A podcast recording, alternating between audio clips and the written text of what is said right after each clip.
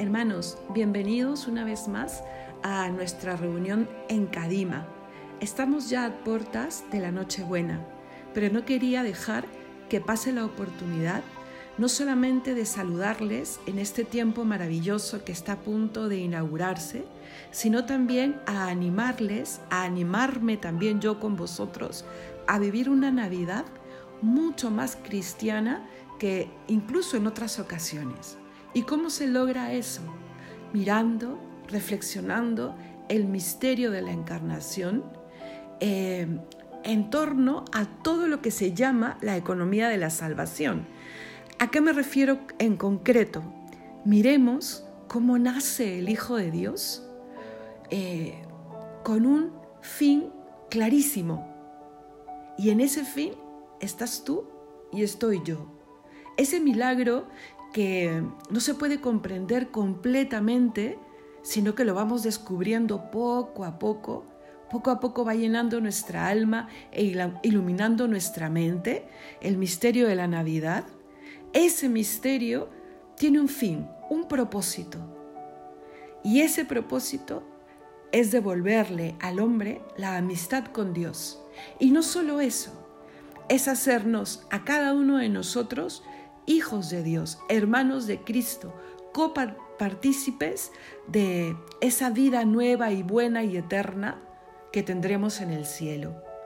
Que pueda resonar en nuestro hogar, en nuestro hogar interior, que es el alma, y en nuestro hogar, entre nuestra familia, eh, el coro de los ángeles.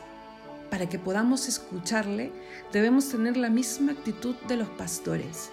Los pastores velaban, esperaban, todo el adviento nos ha hablado de prepararnos en esa espera. Está llegando prácticamente a su fin. Hoy día también velemos y esperemos. Mañana también recibamos la Navidad eh, no ansiosos por todo lo que hay que hacer, entre comillas, sino porque llega a Él, que no nos roben la Navidad. ¿Y qué más hacía? Y que no nos roben la Navidad, ¿qué cosa? La bulla exterior, ese estrés de querer tenerlo todo perfectamente listo.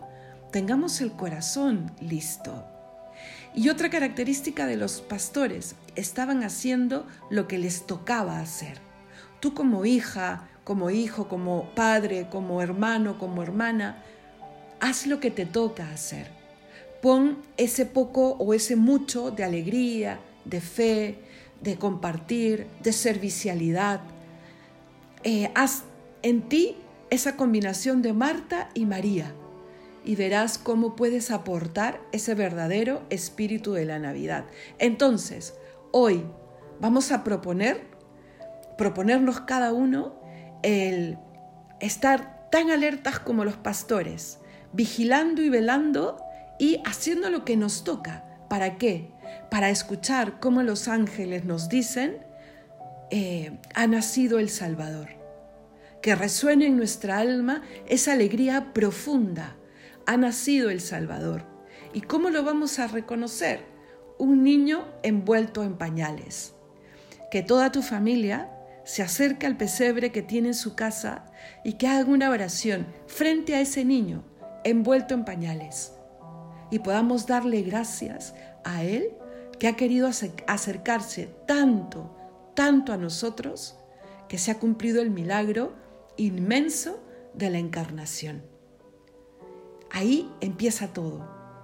Empieza ese misterio que llevará a Cristo a entregarse por nuestros pecados, a morir y finalmente resucitar, haciendo nuevas todas las cosas. Que Dios los bendiga, que tengan una preciosa Nochebuena y no te olvides, tú pon lo que te toca poner y nadie da lo que no tiene.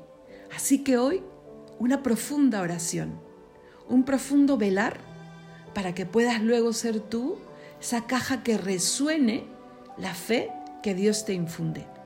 Que Dios te bendiga y nos encontramos pronto.